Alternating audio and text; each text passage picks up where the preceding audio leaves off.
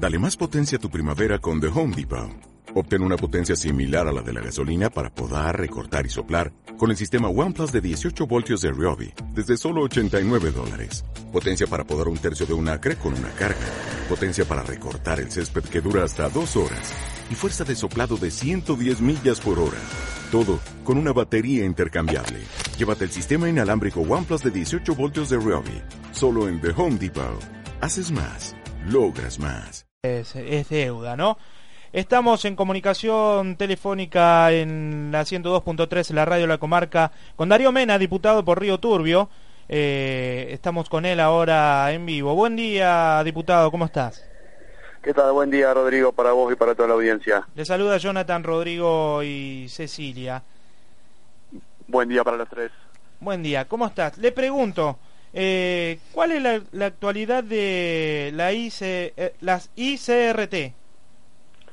Mira, la verdad que la actualidad eh, el, es lamentable, es la misma que tenemos hace un año y medio desde que inició este gobierno nacional, donde sigue la incertidumbre, sigue la falta de proyección, eh, siguen los ajustes, siguen la falta de diálogo con los diferentes sindicatos, con los empleados mineros, han, han venido diciendo un montón de cosas que hasta el día de hoy no lo han cumplido. Eh, la última vez que salió el diputado Costa a hablar que el 2 de mayo se iba a firmar el convenio con la empresa Nusam para comenzar con la obra de la superusina y hasta el día de hoy no ha pasado nada y hoy sabemos que la empresa ha presentado la quiebra, ¿no?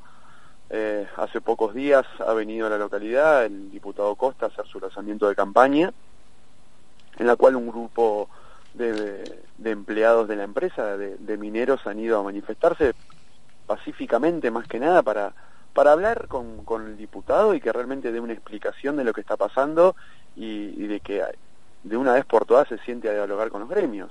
Claro. Eh, fue un hecho lamentable, han ocurrido hechos, hechos de violencia que obviamente son totalmente repudiables, pero esos hechos de violencia eh, vienen sucediendo, Rodrigo, porque la, la intervención de la empresa ICRT, tanto como el diputado Costa, nunca se han sentado a dialogar con los trabajadores y parece que les da miedo hablar con los trabajadores. Eh, la falta de diálogo eh, es impresionante y obviamente que eso genera mucha incertidumbre y, mucho malestar en los trabajadores eh, mineros, ¿no?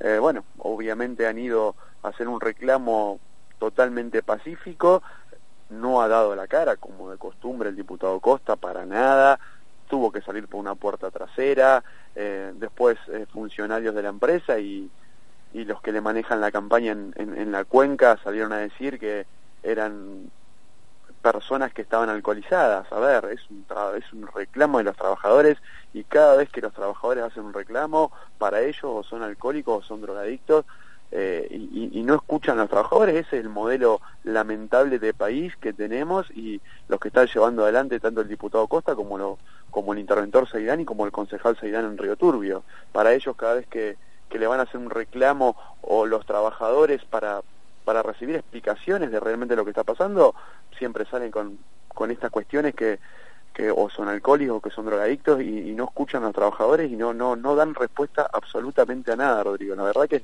es totalmente lamentable lo que están haciendo en la cuenca, eh, lo que están haciendo con la empresa, con el futuro de dos pueblos, porque acá no es únicamente Río Turbio, sino Río Turbio y 28 de noviembre, estamos hablando de más de 30.000 habitantes que dependemos de esa empresa y que fue el sueño de la lucha de muchos mineros de muchísimos años y que desde que asumió esta gestión está todo totalmente paralizado. Ahora sale el interventor a hablar que va a producir carbón de forma continua. ¿Para qué vas a producir carbón actualmente en forma continua si no tenés lista la superusina? ¿Dónde vas a quemar ese carbón? Hay que explicar que la acumulación de carbón, si no está en un lugar seco, que no haya que no le agarra humedad ni nada por el estilo, el carbón es totalmente eh, hace, genera combustión, se prende fuego, si se acumula y no no se no se quema como se debería quemar. Y la única lo único que tenemos hoy en día en la cuenca para quemarlo es la superusina y no está funcionando, no están avanzando con la obra, no están haciendo absolutamente nada. Ahora que nos vienen mintiendo hace un año y medio y su campaña es en base a la mentira. Siguen hablando de las denuncias, siguen hablando, a ver, listo, las denuncias ya están, ya le hicieron la justicia. Que la justicia defina realmente y que pague el que tenga que pagar, siempre lo dijimos nosotros. Ahora empiecen a proyectar en la cuenca, empiecen a proyectar qué van a hacer con la usina, cuál va a ser el futuro de la cuenca carbonífera. Nunca lo dicen. La falta de diálogo es constante, nosotros desde la Cámara de Diputados lo hemos convocado, tanto al diputado Costa como al interventor Saidán, para sentarnos a dialogar con, con, con los diferentes gremios de la cuenca, con los dos bloques de la Cámara de Diputados, y no han ido, no han existido. Tienen miedo de charlar con los trabajadores de la empresa. Esa es la realidad actual y lamentable, Rodrigo, de lo que está pasando en la empresa hoy en día. Diputado, hace unos minutos tuvimos la charla con el ingeniero Bertinat y nos contaba de que se tiene que hacer el, dice, bueno, se tiene que hacer el estudio también ambiental de lo que es la central termoeléctrica. Que esto, ah, o sea, si ya está parada, haría, haría que realmente directamente lleve un plazo bastante largo para que se hagan los estudios previos para poder si se puede poner en funcionamiento o no. ¿Qué sabe de esto usted? ¿Y no te parece raro, Rodrigo? Lo mismo pasó con las represas. ¿Cuántos estudios ambientales y siguen con los mismos temas de estudio ambiental? Y es una forma de dilatarlo en el tiempo para ellos. Es otra forma más de seguir mintiendo y de seguir retrasando las cosas y que no llegue inversión eh, a ver, nosotros en Río Turbio hablamos de la superusina y es fundamental para dos comunidades, pero también es fundamental para el país. Va a, va a brindar energía eléctrica a todo el país el interconectado. Las represas van a hacer exactamente lo mismo y van a generar puestos de trabajo para la provincia. Sabemos la situación que está atravesando hoy en día la provincia. Y todas estas cosas son palos en la rueda que ponen, que siguen poniendo, sigue poniendo el gobierno nacional, sigue poniendo el diputado Costa, para que la provincia no crezca y no salga adelante.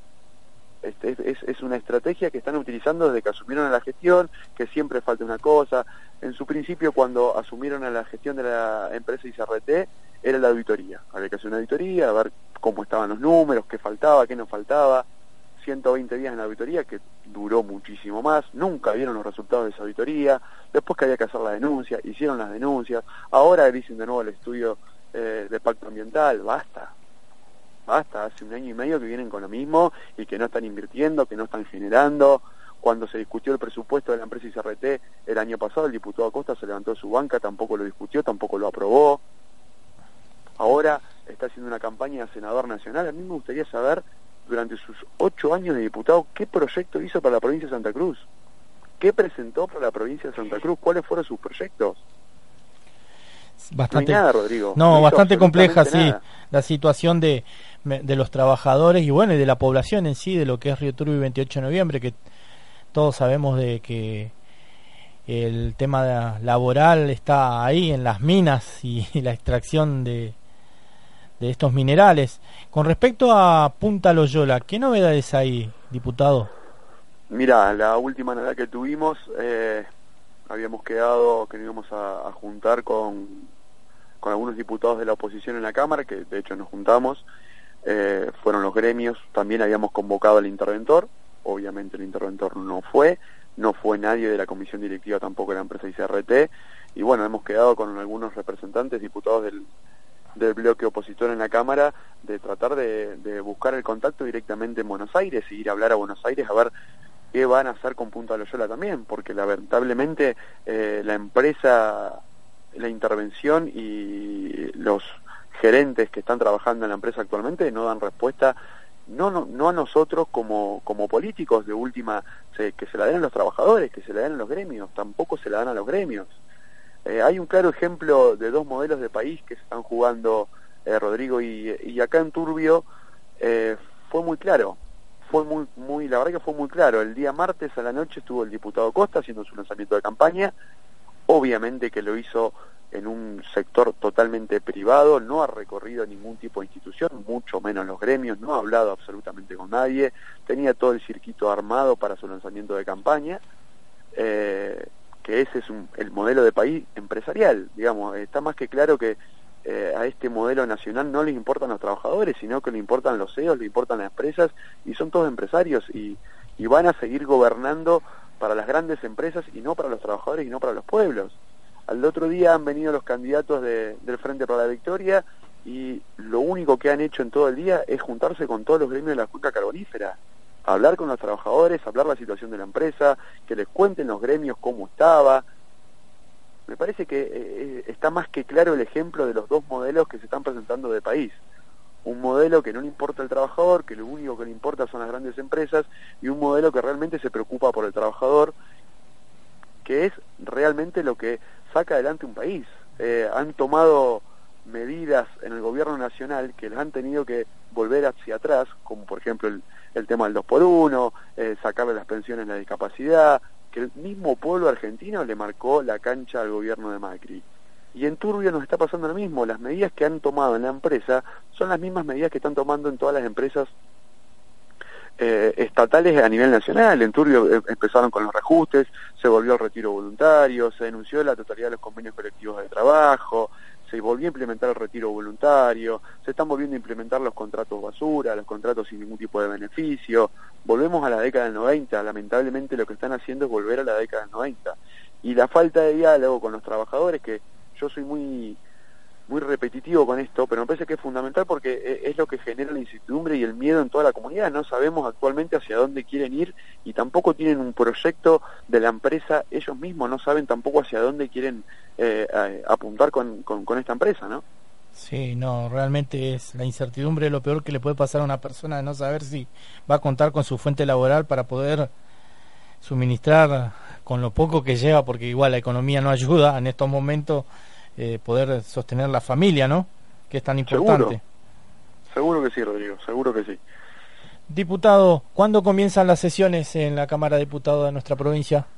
Eh, la primera sesión la tenemos ahora el 10 de agosto.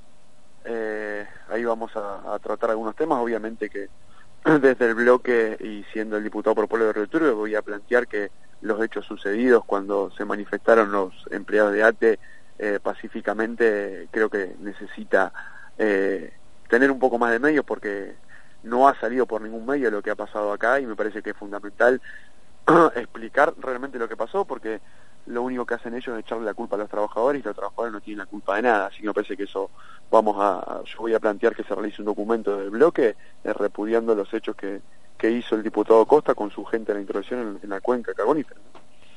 Bueno, diputado, ¿algo más que no quiera agregar que no le hemos preguntado? No, Rodrigo, a su disposición cuando necesiten algo, saben que el teléfono mío está abierto siempre para ustedes. Bueno, muchísimas gracias y que tengan un buen fin de semana. Igualmente, Rodrigo, para vos y para toda la comunidad. Hasta luego. Ahí estábamos entonces con Darío Mena, diputado por Río Turbio. Eh, la verdad que bastante, bastante complejo.